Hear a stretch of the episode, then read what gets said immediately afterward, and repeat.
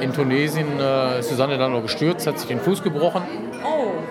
Dann sind wir erstmal zwei Wochen da im Krankenhaus mit Gips und Ja. mit Krücken. Und Ja. dann sind wir beide krank geworden, haben irgendwas Falsches gegessen, haben wirklich ein paar Tage da im Koma gelegen. Und dann ist halt die XC kaputt gegangen mit Nockenwellenschaden. Und es war eine einzige Katastrophe. Aber weil man halt noch jung war und das erste Mal war, war das trotzdem alles geil. Ne? war ein Abenteuer, ne? ist ja klar. Ne? Genau. Egal. Ne? Pegaso Podcast. Expeditionen mit den Ohren. Auf pegasoreise.de. Pegaso Podcast Nummer 29. Wir sind Sonja und Claudio und wir sind in Duisburg.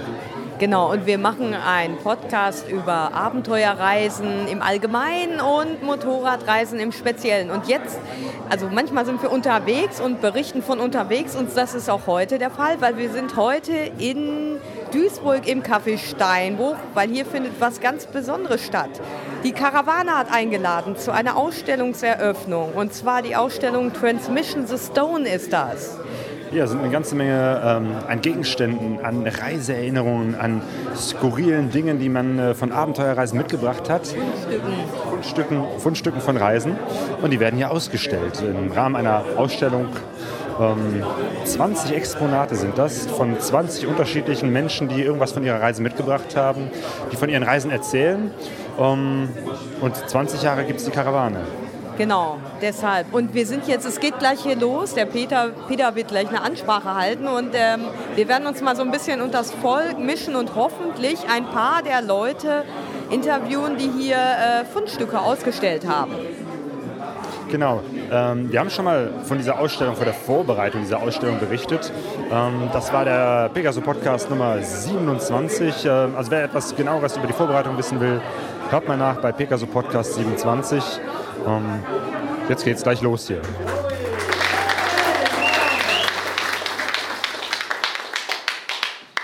Zu wenig Applaus, ist ganz klar. Liebe Freunde, liebe Gäste, herzlich willkommen.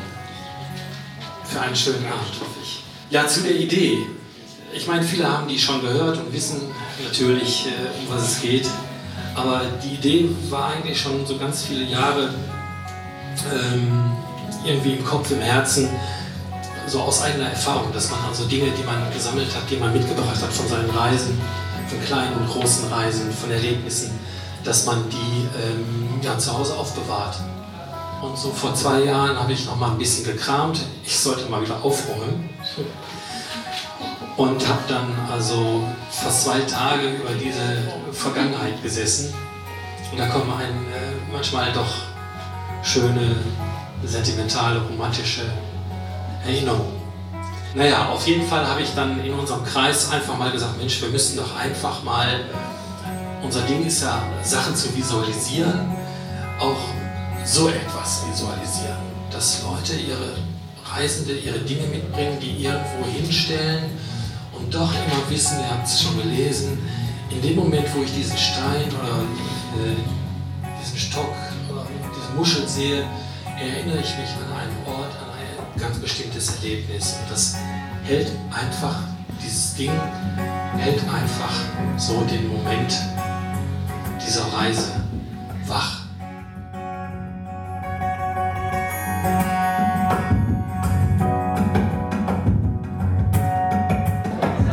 Andreas, erzähl doch mal, was hast du für einen Gegenstand hier? Was für eine Geschichte gibt es dazu? Okay, ähm, passend natürlich zum Schrauberprinz ein Werkzeug, ganz klar. Ein Schraubenzieher.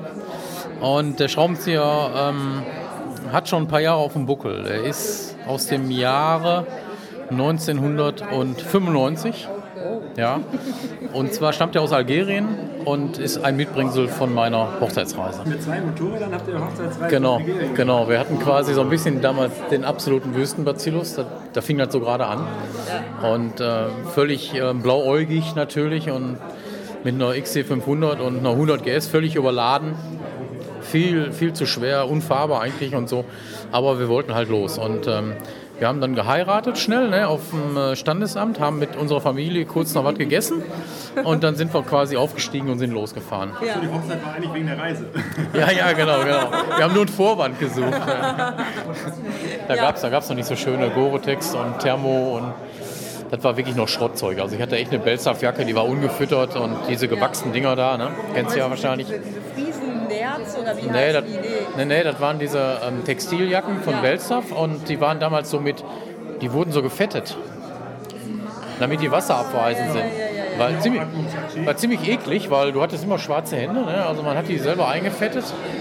Völlig unpassend natürlich für einen Wüstentrip, weil du fällst einmal hin und die sind weiß wie paniert und bleiben auch so. Ne? Und äh, es war natürlich überhaupt kein, kein äh, adäquates, äh, ähm, keine adäquate Bekleidung, um damit durch, durch den Winter zu fahren. Und ähm, da hatten wir halt schon die ersten Gesundheitsschäden, also steifen Nacken und solche Sachen davon getragen. Und dann in Tunesien äh, ist Susanne dann noch gestürzt, hat sich den Fuß gebrochen. Oh, Dann sind wir erstmal zwei Wochen da im Krankenhaus mit Gips und Ja. mit Krücken. Und Ja. dann sind wir beide krank geworden, haben irgendwas Falsches gegessen, haben wirklich ein paar Tage da im Koma gelegen. Und dann ist halt die XC kaputt gegangen mit Nockenwellenschaden. Und es war eine einzige Katastrophe. Aber weil man halt noch jung war und das erste Mal war, war das trotzdem alles geil. Ne? Weil ein Abenteuer, ne? ist ja klar. Ne? Egal, der heute zu sagen, um Gottes Willen, ich muss nach Hause. Ne? Aber damals war das alles halt auch Teil des Abenteuers, ganz klar. Da. also ich meine, ihr könnt zumindest sagen, dass so eine äh, Hochzeitsreise hatte, äh, war bestimmt, hat bestimmt nicht jeder gehabt, ne? Also, Ja, das glaube ich auch. Ja. Ja, die vergisst genau. man nicht so schnell. Ja. Aber- wir, hatten, wir hatten damals auch das große Glück. ja. Ähm, es war einer der ganz wenigen Tagen in den letzten Jahrzehnten, wo, die Grenz, wo der Grenzübergang von Algerien nach Marokko frei war. Das heißt, wir konnten wirklich die Runde fahren. Wir konnten von Tunesien über Algerien nach Marokko reisen, äh, sind quasi über Italien runtergefahren und über Spanien wieder hoch. War ein schöner Kreis. Ja. Das war ganz gut. Ist jetzt alles zu. ne? Ja, ja, zwischen Algerien und Marokko ist schon ewig. No go. Ja, und dann, äh, so wie das ist, da geht natürlich mal was kaputt. Man fährt irgendwelche Pisten, es gibt viel Geschüttel und äh, viele Vibrationen. Und dann ist mir an der BMW was kaputt gegangen, ähm, vorne an der, an der Verkleidung. Und ich musste da was abschrauben und da reichte mein Werkzeug nicht aus. Ich brauchte einen sehr langen Schraubenzieher dafür. Und bin dann ähm, irgendwo in so einem kleinen algerischen Kaff auf so einen Markt gegangen, typischer arabischer Markt halt, ne, mit eingestaubt, Fußballtrikots, alte französische Namen drauf und Plastik, Plastikgeschirr überall und Ziegen und Kamele. Na, und da gab es natürlich auch einen Schraubenzieher, da gibt es ja alles. Schlechte Qualität, kann man sich natürlich vorstellen. Butterweicher Stahl, schlechter Griff, aber schön lackiert. Aber reichte für mich. Ja. Naja, und dann habe ich halt mein Problem damit behoben und habe den dann einfach in die Tiefen meines Alukoffers geschmissen und dann ist er halt mit nach Hause gewandert. Und ähm, da ich eine Werkstatt habe, ist er dann irgendwann auch, als ich die Kisten ausgeleert habe, da gelandet. Und ich habe den immer mal wieder so ähm, alle paar Monate benutzt, weil es kam halt immer wieder dieser Fall manchmal, wo ich diese Schraube lösen musste an meinen Kundenmotorrädern. Und dadurch hatte ich halt irgendwie so eine Beziehung zu dem Schraubenzieher und habe den dann immer wieder rausgenommen. Also man muss sich vorstellen, sehr langer, dünner Kreuzschraubenzieher und da kann man auch mal so eine Afrika-Twin mit synchronisieren oder äh, so in die Verkleidung reingehen bei einer BMW, bei einer 100 GS. Dafür habe ich den immer wieder benutzt. Also war der doch eine ganz gute, also du sagst nicht so gute Qualität, aber das, äh, da hat er den Praxistest durchaus bewiesen. Genau, dafür hat er gereicht. Also es war keine große Anforderung an den Ja. Schraubenzieher. Ähm, dafür hat er ausgereicht und 1000 Schraubenzieher sind bei mir gekommen und gegangen, Ja. aber der ist immer noch da und ähm, es wird seltener, aber immer wieder, wenn ich den halt mal benutze, denke ich halt an diese Reise, ist ja klar. Und ähm, die Einsatzgebiete für diesen Schraubenzieher verschwinden eigentlich auch langsam, weil es gibt ja kaum noch äh, Afrika Twin und 100 GS. Jedenfalls werden es weniger ne? und äh, Schraubenzieher bleibt, ne? ist klar. Naja. Motorräder kommen und gehen, der Schraubenzieher bleibt. ja, Er ist mittlerweile krumm und schief und äh, war tausendmal verbogen. Man kann auch mit zwei Fingern wieder gerade biegen. Natürlich ist die, ist die Farbe mittlerweile weg, aber ähm, solange wie es halt noch äh, die Motorräder gibt und man ihn ab und zu noch braucht, bleibt er halt da. Ganz einfach. Ja. So war das. Ja. Wunderbar. Dankeschön, Andrea. Ja, bitte sehr.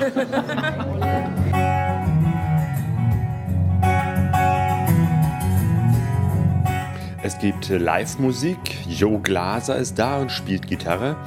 Und das größte Fundstück, das heute hier präsentiert wird, ist ein ca. 80 cm langer Baumstumpf, ein großer Klotz, den äh, Detlef aus Island mitgebracht hat.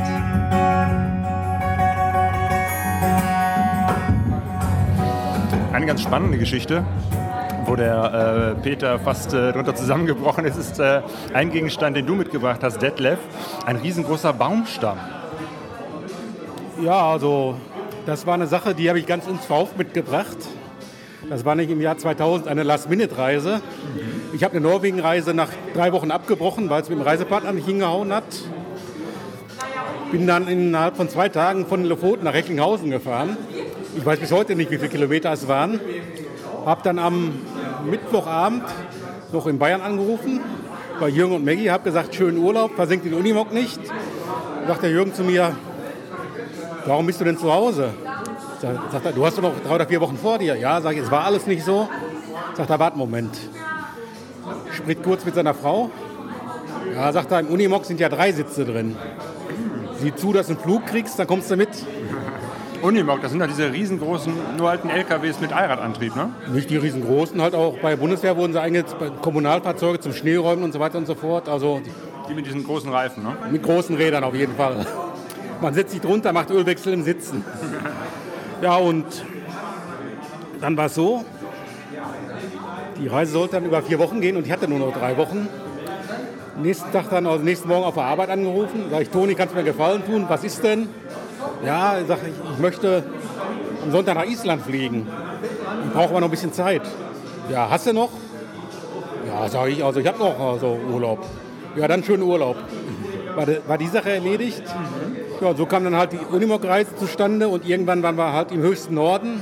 Der Das heißt, ihr habt euch dann da in Island vor Ort getroffen und seid dann zusammen mit dem Unimog unterwegs. Ganz genau so war es, ja. ja.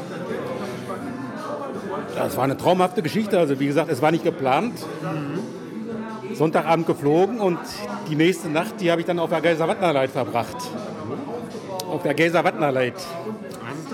Äh, Das ist so für Island-Neulinge, ja, man kann sagen, so eine Art Mythos. Also die Piste, wenn man ein eigenes Fahrzeug hat, die muss bezwungen werden. Ist vermeintlich die härteste Piste Islands. Durchs Inland, vermute ich mal. Ja? Durchs Hochland, ja. Da gibt es eine nördliche Route, eine südliche Route. Die südliche Route wird schon seit vielen Jahren nicht mehr instand gehalten. Und auch der Norden ist also teilweise auch mit Vorsicht zu genießen. Wobei die Vorsicht bezieht sich also teilweise auf die Motorradfahrer. Also ist eine Piste, die sollte man eigentlich immer äh, vom Westen nach Osten fahren, weil am Westen zum Beginn der Piste, da sind die Schlüsselstellen für die Motorradfahrer.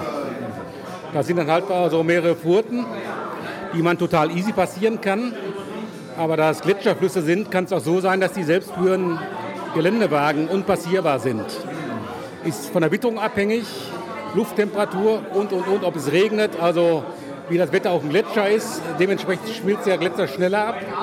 Und die Gletscherflüsse sind an für sich immer also am Abend deutlich tiefer als am frühen Morgen. Weil über Nacht wird es dann kalt, das Wasser wird weniger und am frühen Morgen kommt dann halt weniger Wasser an der Furt an. Das heißt, wenn man da steht und es ist zu voll, kann man, muss man halt warten bis zum nächsten Morgen, über Nacht. Genau. Mit dem Unimog wäre es kein Problem gewesen, aber in dem Jahr war der Sommer so trocken gewesen. Da wäre ich also ohne Bedenken mit der Enduro so durchgefahren, ohne großartig also durchzuwarten oder so. Es war total leicht zu fahren. Den Unimog konnte man nicht ausreizen. Ja, dann kam man halt irgendwann im Laufe der Reise auch in den hohen Norden, wo eigentlich kaum Touristen unterwegs sind. Und haben dann halt also direkt also Neuenhapner Tangi ist ein Leuchtturm. Da haben wir dann auch, auch unser Lager aufgeschlagen. Und es lagen da Unmengen von Baumstämmen von diesem Kaliber, wie ich es hier mitgebracht habe. Also bis zu Baumstämmen, die man nur auf Langholz-LKWs transportieren kann. Alles aus Sibirien rübergekommen. Und ich, hab, ich musste den gar nicht suchen. Also ich hat, musste halt einen auswählen. Ne? Und dann hast du diesen alten Baumstumpf, ich würde mal sagen so 60 Zentimeter hoch oder wie hoch ist der? Oder, oder 80? Oder? Es geht eher Richtung 80 Zentimeter und deutlich über 20, vielleicht auch 25 Zentimeter. Also gegen, Messer. ja, es gibt ja so viele kleine Gegenstände hier von Menschen, die irgendwie mit Motorrad, Fahrrad, zu Fuß das mitgebracht haben. Aber so ein Teil, das kann man dann wirklich nur mit dem äh, Unimog mitnehmen. Ja, genau. Und der Lavastein, der drauf liegt, der war halt von der ersten Reise 1990 mit dem Lada Niva. Und in der Kneipe hängt dann halt der Obsidian. Ein ganz kompaktes Packmaß halt für eine KTM. So einfach ist das. Nicht schlecht. Ja, vielen Dank für die Geschichte. Kein Thema.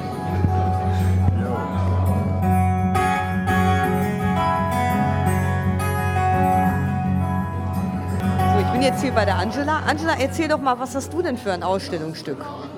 Also ich habe ähm, zwei verschiedene Dinge. Einmal ist es ähm, der Samen einer Araucarie. Das ist eine chilenische äh, Baumart.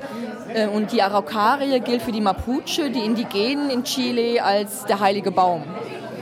Und das zweite Teil sind ähm, Samenhülsen, die habe ich in Mexiko gefunden. Und sie haben für mich eine ganz besondere Bedeutung, weil sie haben von der Form her sind so länglich geformt und haben, ja, sind fast hölzern, eine ganz harte Schale und haben für mich fast so eine Bedeutung wie so ein Einbaum, wie so ein sicheres Schiff, das so durchs Wasser gleitet. Und die habe ich miteinander kombiniert, weil Baumsamen für mich einfach, also es ist der Ursprung der Energie, wo Leben draus entsteht. Ähm, sie werden stark mit der Zeit, ähm, wachsen und äh, bringen wieder neue Samen hervor und auch wieder neues Leben. Äh, werden Jahrhunderte alt und haben so eine ganz besondere Bedeutung für mich. Und ähm, die, äh, diese Samen, die stammen von der Saber, das ist ähm, der heilige Baum der Maya. Ähm, und sie haben eine ganz interessante ähm, Ideologie, denn sie sagen, es ist so eine Art Lebensbaum. Der Stamm ist die Welt, in der ähm, die Menschen leben. Die Äste ragen in den Himmel, äh, wo die Götter leben. Und äh, die Wurzeln, die bei der Saber ganz weit oben am Stamm anfangen und dann in die Unterwelt quasi hineingehen, in die Erde hinuntergehen, das ist die Welt der Toten. Und das ist so für sie der, der Lebensbaum, die Geschichte, also zwischen die Verbindung zwischen menschlichem Leben und den Göttern. Und das finde ich eine sehr reizvolle Ideologie. Das stimmt. Und das ist so diese, diese Geschichte oder diese Mythologie, die dahinter steckt jetzt, ne? Ja, genau. Also ich habe jetzt äh, nichts, das ich geschenkt bekommen habe oder was ich, das sind Dinge, die ich ähm, auf Reisen für mich entdeckt habe, über die ich ähm, äh, wenn man ganz langsam durch den Wald wandert, ähm, entdeckt man diese Dinge einfach. So ein kleiner Samen, der ist ja wirklich, der ist ein paar Zentimeter nur groß, den habe ich aufgesammelt und habe mich aber mit der Idee auseinandergesetzt, was bedeutet dieser Samen eben, ne? diese Energiespender, neues Leben äh, entstehen lassen ähm, und äh, das finde ich sehr faszinierend. Damit habe ich mich versucht, ein bisschen auseinanderzusetzen und da eine Art Collage draus zu machen. Genau. Und darüber ein bisschen zu philosophieren. Ja. Und so der Hintergrund, also was genau diese, äh, äh, was da für eine Gedankenwelt, hast du das schon dort erfahren oder hast du dich im Nachhinein damit auseinandergesetzt? Eigentlich schon vorher, also während des Reises auch vorher schon. Also ich wusste ein bisschen um die Geschichte und die Mythologie der Maya. Und ähm, ja, sie hat für mich dann nochmal diese richtige Bedeutung bekommen, als ich diese Stücke dann ähm, bei mir zu Hause hatte und äh, sie in den Händen fühlen konnte. Und ähm, ich hatte mich auch, was die Geschichte der, Mapuche angeht in Chile, hatte ich mich halt auch vorher schon mit auseinandergesetzt, bevor wir gereist sind. Und als wir dann vor Ort waren, hat mich erstmal diese wahnsinnige Vielfalt, diese, diese Größe und diese, diese Irrsinnigkeit der Natur, diese Naturgewalt, aber im positiven Sinne absolut fasziniert und gefangen genommen. Und das ähm, vereinigt sich alles in diesen beiden zarten Samen und Samenhülsen für mich. Hast du diese beiden Gegenstände, war das eine Reise, auf der du die gesammelt hast? Es waren unterschiedlich. Also ähm, wir waren für ein paar Monate in Chile unterwegs mit dem Motorrad und das war so die erste Reise, die wir unternommen haben. Da habe ich eben diese kleinen Araukarien-Samen her. Und äh, in Mexiko waren wir ein paar Jahre später und da habe ich dann die, die anderen Samenhülsen gefunden. Und erst so zu Hause habe ich die aufeinander gelegt, die liegen bei mir im Regal. Ähm, ja, und ich habe sie miteinander verbunden, ja. sowohl mental als eben auch ähm, physisch und psychisch. Genau, ich muss das jetzt mal erklären. Wir sitzen jetzt hier in der Kneipe vom Steinbruch und um uns herum diese ganzen Ausstellungsstücke. Das sind so kleine Schaukästen, äh, die ihr extra habt anfertigen lassen, habt ihr gesagt, von einem befreundeten Schreiner. Und, das, und in diesen Kästen sind halt diese Fundstücke ganz toll arrangiert. Ähm, ja, das sieht wirklich wunderbar aus. Ne? Mit, äh, teilweise mit Draht. Und ähm, ja, ich gucke jetzt so gerade auf dein Fundstück und ähm, während du mir das erzählst. Und ich kann mir das so richtig gut vorstellen, wie du da das gefunden hast und mitgenommen hast. Ja, die Idee, ähm, diese ganzen Fundstücke, die wir von 20 Reisenden bekommen haben, insgesamt zu arrangieren, war nochmal so ein eigener kreativer Akt. Wir haben uns halt bei jedem Stück überlegt, was, äh, also A, kann man natürlich die Geschichten, die die Leute uns dazu geschrieben und erzählt haben, dann haben wir uns natürlich überlegt, so, wie kann man das richtig, ähm, richtig rausbringen, richtig rüberbringen und auch nochmal anders assoziieren. Und bei mir war es so, deswegen hatte ich vorhin diese Assoziation mit dem einen Baum. Ähm, das sieht, sieht so ein bisschen aus wie aus so einem Trockendock. Ich habe also aus Draht so ein Gestell gebaut, wo dieses wie so ein, wirklich so ein Schiff drauf fliegt und da werden nochmal auch ganz andere Assoziationen plötzlich wach, die man vielleicht vorher gar nicht hatte. Und die sind erst wirklich in diesem Entstehungsprozess dieser Kästen entstanden. Und das bei jedem Einzelnen. Das hat einfach wahnsinnig Spaß gemacht. Und ähm, ja, wenn man sich so rumschaut, die sind einfach sehr, sehr vielfältig, was natürlich einfach an der Unterschiedlichkeit der Fundstücke liegt. Ähm, aber auch einfach in diesem Gesamtarrangement, wie wir es jetzt hier in der Ausstellung sehen. Also es, genau. Mir macht es unheimlich Spaß, äh, sich das anzuschauen und auch wieder neue Dinge zu entdecken bei jedem einzelnen Kasten für sich. Ich habe da jetzt so eine Art von Räucherstäbchenhalter drin gesehen. Kennst du die? Die sehen doch auch so ein bisschen so aus. Das war so meine erste Assoziation. Ja, aber das ist auch das Interessante. Also das ist auch das Schöne eigentlich auch an der Kunst, ähm, dass jeder was anderes daran sieht äh, und für sich entdeckt, je nachdem, was er so im Kopf hat und was er kennt und was er nicht kennt und wo er vielleicht gerade dran denkt, in welcher Stimmung er ist. Das finde ich immer das Schöne eben an der Kunst und gerade auch an den, an den Objekten, die man macht. Das ist dann auch wieder eine Transmission. Ne? Man wandelt das dann wieder um und äh, vergleicht das dann mit Sachen, die man kennt und assoziiert das. Ne? Ist auch spannend dann zu hören, also von anderen, wie, was, was die damit assoziieren und was sie darüber denken. Das finde ich jetzt auch interessant, wo du sagst, das sind halt diese Räuchenstäbchenhalter. Genau. Warum, why not? genau. Why not? Ja gut. Genau, und die Ausstellung bleibt jetzt hier noch, ähm, sag noch mal ganz kurz so die... 1. Dezember. Bis zum 1. Dezember bleibt sie noch hier im Steinbruch. Das sind jetzt noch knapp vier Wochen und ähm, ja, während der Öffnungszeit, wenn man die Kneipe aufhat, jederzeit begehbar sieben Tage die Woche von morgens neun an bis spät in die Nacht. Sollte man sich auf jeden Fall anschauen. Danke nochmal. Ja, gerne.